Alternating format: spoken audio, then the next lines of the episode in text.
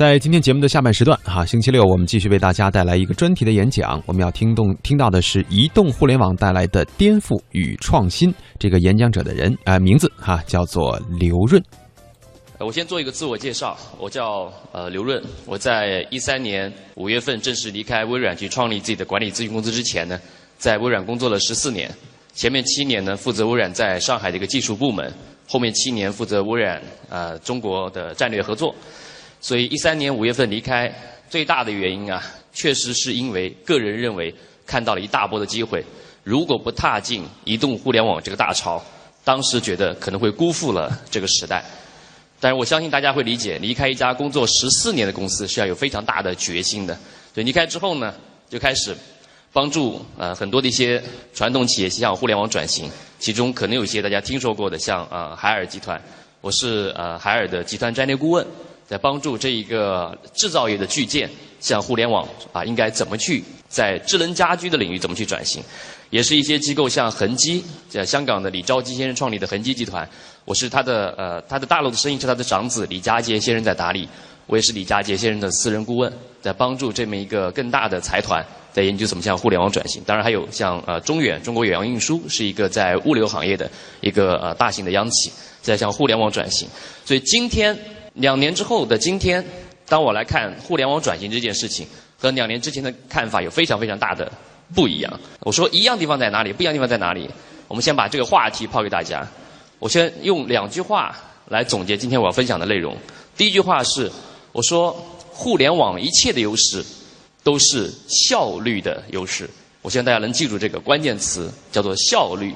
互联网一切的优势都是效率的优势，而传统企业所有的转型的问题，到最后都是组织的问题。所以效率的优势和组织的问题，为什么这么说？谈到这个转型啊，谈到互联网带来的变化，我觉得稍微有一点必要回顾一下以前。你们如果读过吴晓波先生写过一本书叫《激荡三十年》的话，那这本书里面把1984年称为叫中国企业家元年。为什么呢？我们所熟知的不少的泰斗级的企业家，比如说海尔的张瑞敏先生，比如说万科的王石先生，比如说联想的柳传志，等等等等。你发现没有？这些人都是一九八四年出来的。我们当然说其他年份也有企业家，也有创业者，但是这一年特别的扎堆。为什么会这样？我们说这些人很聪明，这些人很努力，这些人很优秀，但是我们说还有一个非常重要的原因，是那个时代给予了他们这样的机会。到了一九九八到九九年，这一年也非常特殊。这一年我们发现出了很多互联网界的泰斗级的企业家。比如说，你们还记不记得？我问你们一下，你们记不记得？就曾经我们在互联网时代说互联网三大门户，还记得是哪三大门户吗？新浪、搜狐、网易，对吧？你们知道吗？这三家公司都是一九九八到九九年出来创业的，都是在这一年。在今天的互联网界，如日中天的三大巨头，我们昵称它为叫 BAT，叫百度、阿里、腾讯。你们知道吗？他们也是在九八到九九年出来创业的。所以你发现在九八到九九年这个年份中间，出了很多互联网界的泰斗级的企业家。为什么会这样？我们说这些人很聪明，这些人很努力，这些人很优秀。当然这不容置疑。但是我想告诉大家，我们认为还有一个非常重要的原因，是那个时代给予了他们这样的机会。所以我想告诉大家一个非常重要的观点：每一个伟大的时代会造就一批伟大的企业。我们甚至总结出一个非常有意思的现象，叫“一九七三年现象”。今年的我自己是一九七六年生的，呃，生晚了几年。所以一九七三年出生那批人，今天互联网界的不少的企业家，你知道都是在一九七三年左右出生的。比如说，除了我刚才提到这些之外，还有谁呢？比如说分众传媒的江南春，他是一九七三年的；比如说上海的盛大的陈天桥，也是一九七三，等等等等等等。为什么会这样？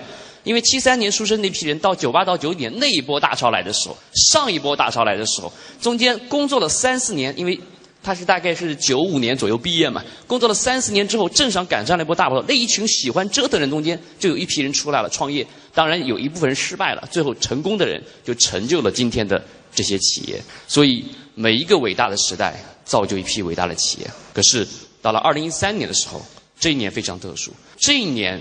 那些创泰斗级的传统级的企业家，不管是张瑞敏、俞敏洪，还是说那个刘永好等等，都纷纷说传统企业受到了互联网的挑战。为什么？这些互联网的企业家开始从二零一三年开始挑战传统的企业家。为什么会这样？这个线下的经济，就是我们传统的经济，跟互联网的经济到底差别在什么地方？我们说这个线下的经济啊，在以前没有互联网之前，如果我要开个服装店，我是不是会尽量选那些女孩子比较喜欢逛街的地方，对不对？如果开个银行的网点，我是会尽量选在 CBD 的中间某个地方；去开个小超市，我是不是会尽量选在社区比较集中的地方、居民比较多的地方嘛？为什么呢？因为更好的地段是不是带来更多的什么？人流对不对？更好的地段带来了更多的人流，这是线下的经济里面非常重要的一个逻辑，叫地段。李嘉诚以前是不是说过，地产最重要的是三个要素？第一，他说是地段；第二，还是地段；第三呢，还是地段。但是各位站在互联网的角度，我们我们今天来理解这个地段的概念的时候，为什么地段会那么重要？我们说是因为更好的地段带来了更多的人流，只不过在过去互联网时代之前。地段和人流是不可分割的，人流是无法脱离于地段而单独存在的，所以地段那么重要。所以你去研究两千零四年的那个富豪排行榜的时候，你发现中国十大富豪中间有七个都是房地产商。可是到了 PC 互联网的时代，这个世界就变了。九八九九年的这批企业家，不管是百度还是阿里还是腾讯。我相信他们在过创立自己的这个互联网公司之前，他们都没有想到未来有一天他们可能会卖一种很特殊的东西，我们称之为叫做流量。什么叫流量呢？当我们称流量这个词的时候，会误解说这个东西是不是指的是中国移动、中国联通每个月会给我们一个 G 或者两个 G 的？那我们当然那也叫流量，但我们今天指的不是那个，我们指的是什么呢？我们指的是你在百度上搜索个东西，搜索完之后右边会出现一个上下文相关的广告，哎，一点那个广告是不是就被带到了某个商家的页面啊？我们说这叫一个点击，叫一个访问，叫一个流量。今天不管是百度，好像是做搜索的；阿里好像做电商的；腾讯好像是做社交的，但其本质上都是卖这个东西，叫做流量。到了流量经济的时代，我记得在两千零三年的时候，阿里在杭州成立一家公司，叫做淘宝。淘宝这家公司，我只给大家举。一个例子，我想大家就会理解为什么说在 PC 互联网时代就是一个流量经济的时代。你们记不记得以前你用手机淘宝，假如说买了一样东西，你把这样东西分享到你的微信的朋友圈，假如说你买了个 iPhone，啊，这个 iPhone 好的不得了，你觉得很好很好用，而且这个商家特别的服务也很不错，然后沟跟你沟通也特别的顺畅，你把它分享你的微信朋友圈，说。哎，如果你正好买 iPhone 啊，你可以考虑跟这个店家买。你把这个淘宝或者天猫的链接就分享到微信的朋友圈了。两千一三年八月份之前，你们知道吗？你的朋友如果正好看到了这个链接，如果他正好要买 iPhone，他是不是就可能正好点进去啊？点进去之后一看，说哎，这个挺不错的嘛，是不是他就可能下单了？一三年八月份之前是这样的。可是你们注意到没有？一三年八月份之后，你再试一试，在微信的朋友圈里面点淘宝的链接，是不是点不回去了？我问大家慎重的思考一下，再回答这个问题。你们觉得点不回去这件事情是腾讯的微信干的，还是阿里的淘宝干的？是谁把这个点不回去把它给断掉？是谁断掉的？是谁干的呢？这件事情是阿里干的。大家理解这个问题之后，就会理解 PC 互联网时代的流量经济的概念。我们打个比方，阿里的商业模式，就打个比方，就相当于是一条高速公路收费站的商业模式。什么意思呢？你去买东西，是不是你大部分你去淘宝买东西都是从淘宝那个搜索框开始的？然后呢，买东西到最后结单下单，是不是有个页面啊？从个下单的页面出来的吧？阿里就相当于在这条上面建了一条高速公路入口，高速公路入口是搜索框，它的出口呢就是那个下单的页面，它在中间是不是就建了很多收费站？比如说。那个淘宝直通车就是跟百度的上下文相关的广告类似的一种广告的模式，它是一个收费站。店铺装修是不是也是收费站？是不是都是收费站？这一路淘宝是不是靠这个来收钱的？可是你们那家叫腾讯的公司实在是太坏了，你们居然在我的高速公路的旁边建了一条什么辅路，对不对？建条辅路，而且在辅路上居然跑了六亿的用户。这六亿用户如果都养成了分享购物的习惯，他一点那个分享的链接，是不是就没有经过整条高速公路，就直接到了下单页面？这一下子是不是就抢走了阿里的最重要的一种资源，叫做流量？所以马云会让他这么干吗？他一定不会这么干的，立刻就把你断掉。你们再回想一下，在今年的春节，是不是支付宝要分享支付宝红包到微信里面去啊？对不对？后来这事儿是不是也被断掉了？最后支付宝。用的是那种密码的方式、数字码的方式来分享红包，对不对？但是这个链接被断，为什么被断掉？谁断掉？这一次你们觉得谁断掉的？这一次是微信断掉的。早上说公布，下午就断掉你，为什么呢？因为它实际上支付宝分享完之后，它是不是试图把微信里面的用户的流量带到支付宝里面去啊？抢我的流量，那就必然会断掉你。所以各位，你们知道，在 PC 的互联网时代，我要跟大家打个比方，在 PC 互联网时代，不管是百度还是阿里还是腾讯，这三家公司它的商业模式其实跟线下的商业模式并无二致，我们称之为叫网络商业地产。它只不过在网上去用商业地产的模式，在做下面一样的商业模式而已。所以，只不过在线下的时候，我们是通过地段为依托来做这件事情；到 PC 互联网时代，是以流量为依托来做这件事情。微信这么强大，导致马云也很焦虑。于是，马云是不是也做了一个跟微信类似的东西？我不知道你们用过没有，叫做来往，有人用过吗？来往是什么呢？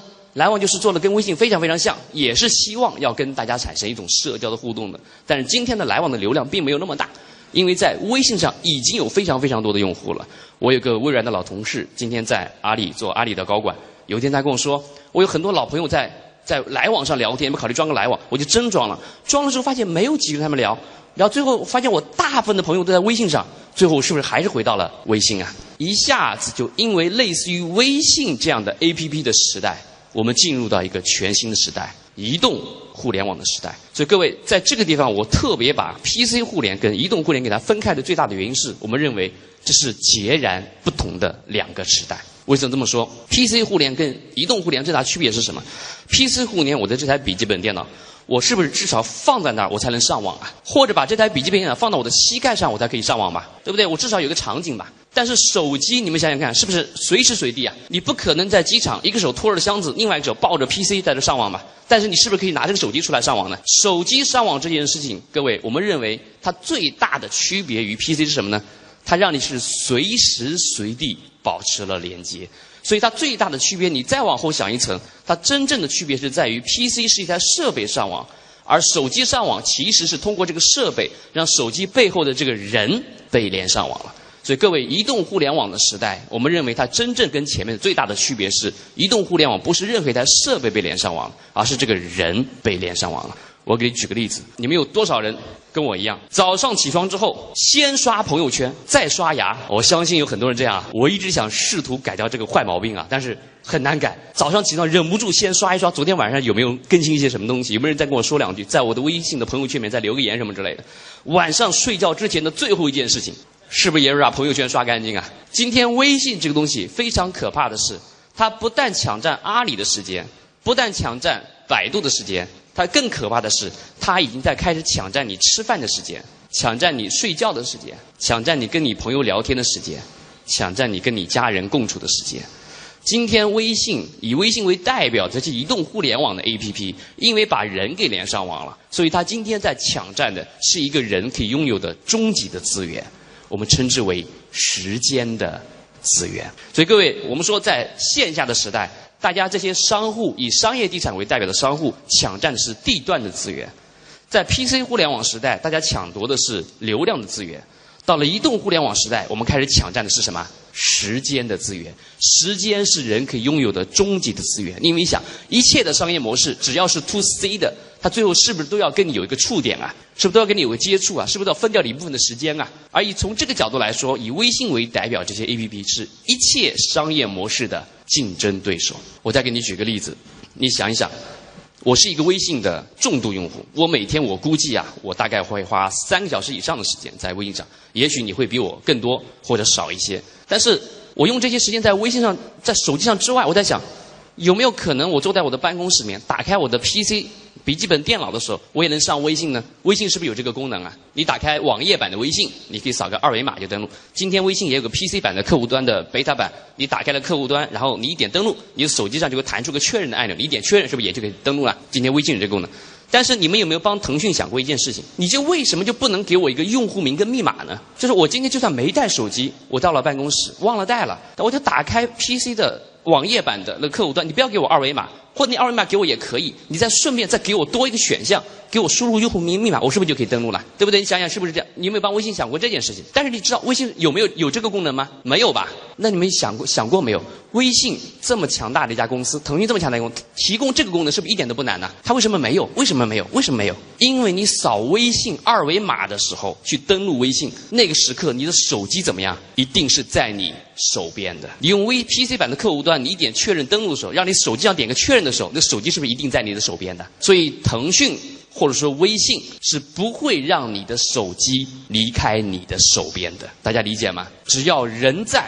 手机就在，反过来说，手机在，人是不是就在啊？因为我们意识到，我们要抢夺的真正的资源，是你最终可以拥有的时间的那个资源。所以在今天，如果我们看一个数据的话，今天一个人平均一天大概有一百零四分钟会花在手机这个东西上面，整个人一天有大概五点八个小时会跟外界。我们说以媒体的方式在接触，手机是一百零四分钟，PC 是一百分钟，大部分时机已经迁移到手机这个东西上面了。那么今天移动互联网的时代，抢夺到这些时间有什么意义吗？抢这些时间有什么价值吗？听上去很玄乎，对吧？抢这个时间，但是抢这有什么意义？我给你举个例子，微信今天已经抢到了一百零四分钟的六十分钟，甚至还要更高了。这六十分钟可以干什么呢？你们记不记得在微信三点零这个版本的时代，曾经出过个游戏叫做打飞机，还记得吗？这个游戏是不是当时非常非常火啊？玩的人很多，对不对？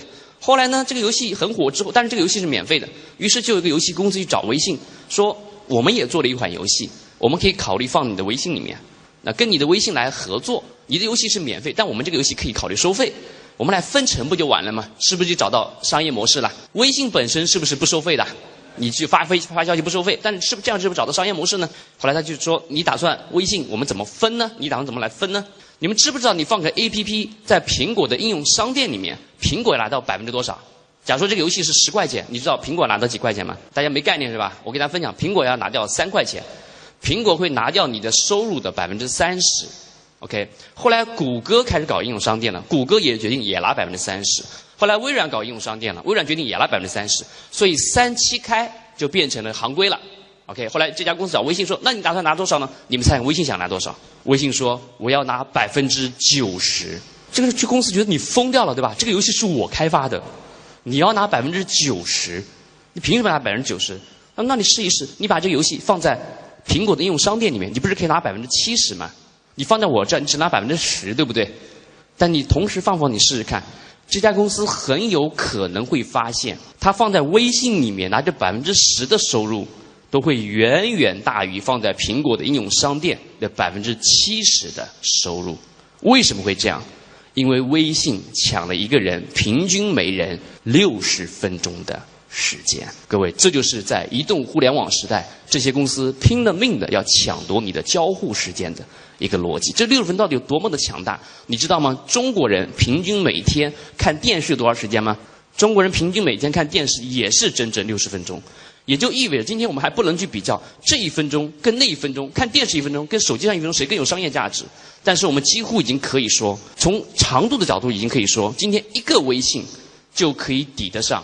整个中国的电视产业，因为它所抢着抢夺的时间的长度是完全一样的，所以在移动互联网时代，抢夺用户时间，然后再把这时间卖给那些有产品的公司，比如说是你或者是另外一家机构，这是大的商业逻辑。微信这么强大，经常有人问我一个问题，说：那么再往下看，最终谁会打败微信呢？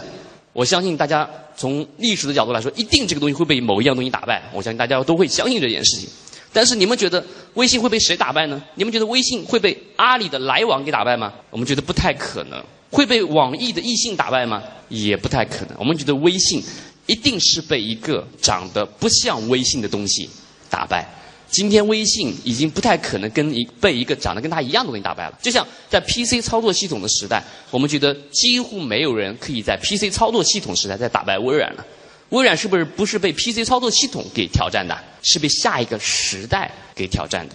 那么下一个时代是什么呢？我说下一个时代，我称之为叫做可穿戴设备的时代。我觉得今天可穿戴对我来说的实际意义还没有那么大。但是虽然这样，我还是想告诉大家。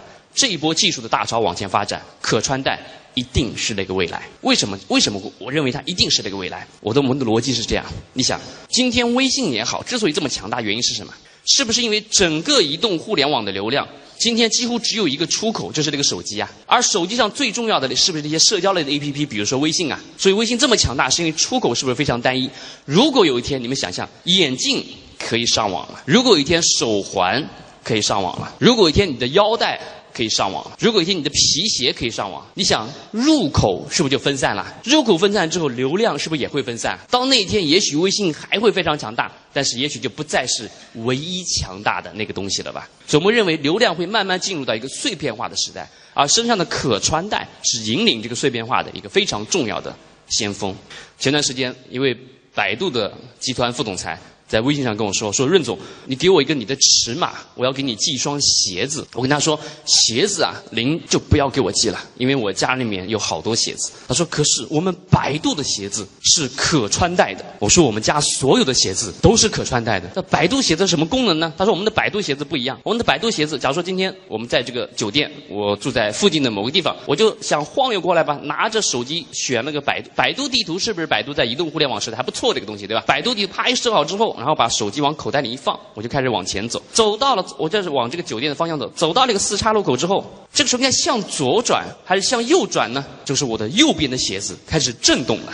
这时候我就知道应该要向右转了。走到了下一个路口，向左转向右转呢？这是我的左边的鞋子开始震动了。各位，这是百度的导航鞋。在去年的四月一号，百度发布了一段视频。它视频里面说，我们要发布一双筷子，筷子名字叫快搜。筷子的筷，吃饭的筷子，筷，搜索的搜，四月一号发布的，我们认为他都是开玩笑，对吧？没想到在去年九月份还是十月份，他真的开了个发布会，真的发布了一双筷子。很多环保人士不是喜欢带筷子出门吃饭吗？对吧？你用我百度的筷子出门吃饭，你用这个筷子一夹这个菜，他告诉你这是地沟油，这也是百度已经发布的一款产品。所以各位今天。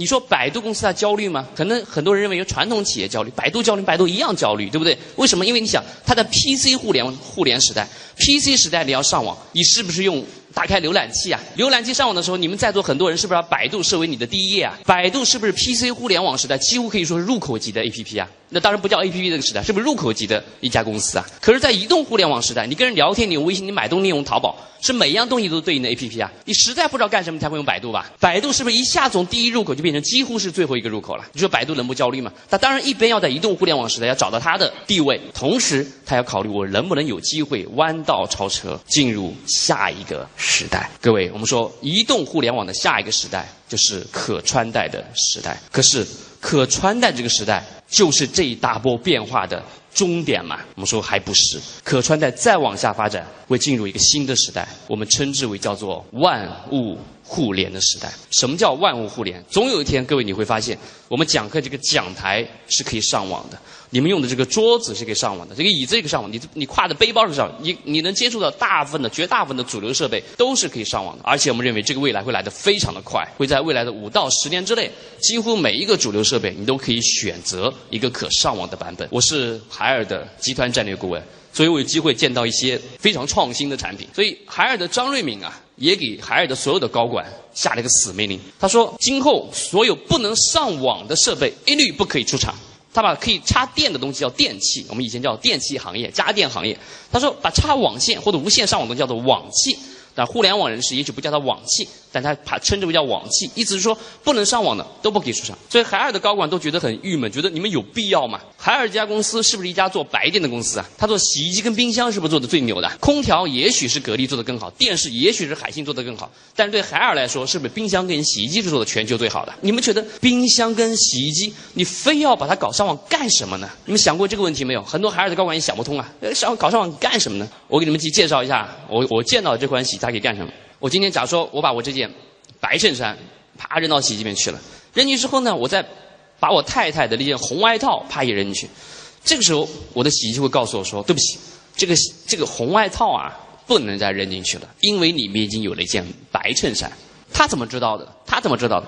衣服上是不是都有个洗衣标签是缝在某个地方的？原来是不是小布头做的？会记录你的水温啊、质地啊什么之类的。今天有种技术叫 RFID，如果你不知道什么叫射频识别，如果你不知道什么，你把它理解成一个呃小小的线圈，就线圈一缝在这儿之后呢，它可以记录你的衣服的品牌、质地、颜色、洗衣的水温什么之类的。你扔到洗衣机里面之后，滚筒洗这个圆框是不是就变成那个射频的识别器啊？所以你一扔进去是不是就知道扔进白衬衫？是不是再扔就扔知道扔一件红红颜色的外套啊？他就告诉你说红外套。不能再扔进去了。好，这个时候我就把白衬衫先拿出来，我就先洗我太太的红外套。这个时候，我的洗衣机会告诉我说：“您太太的这件红外套啊，已经洗了十二次了。最近这个品牌正在打折，你要不要考虑买件新的？”这个世界太可怕了，本来是要上街才需要买衣服的，对不对？现在居然在家里面的洗衣机就可以买衣服了。这个世界变得太可怕了。我们要理解互联网这个东西的时候，我特别想告诉大家，大家千万不要把互联网当成仅仅是一个营销的工具。它不仅是电商，它不仅是传播，它有可能会彻底的改变掉你的这个行业。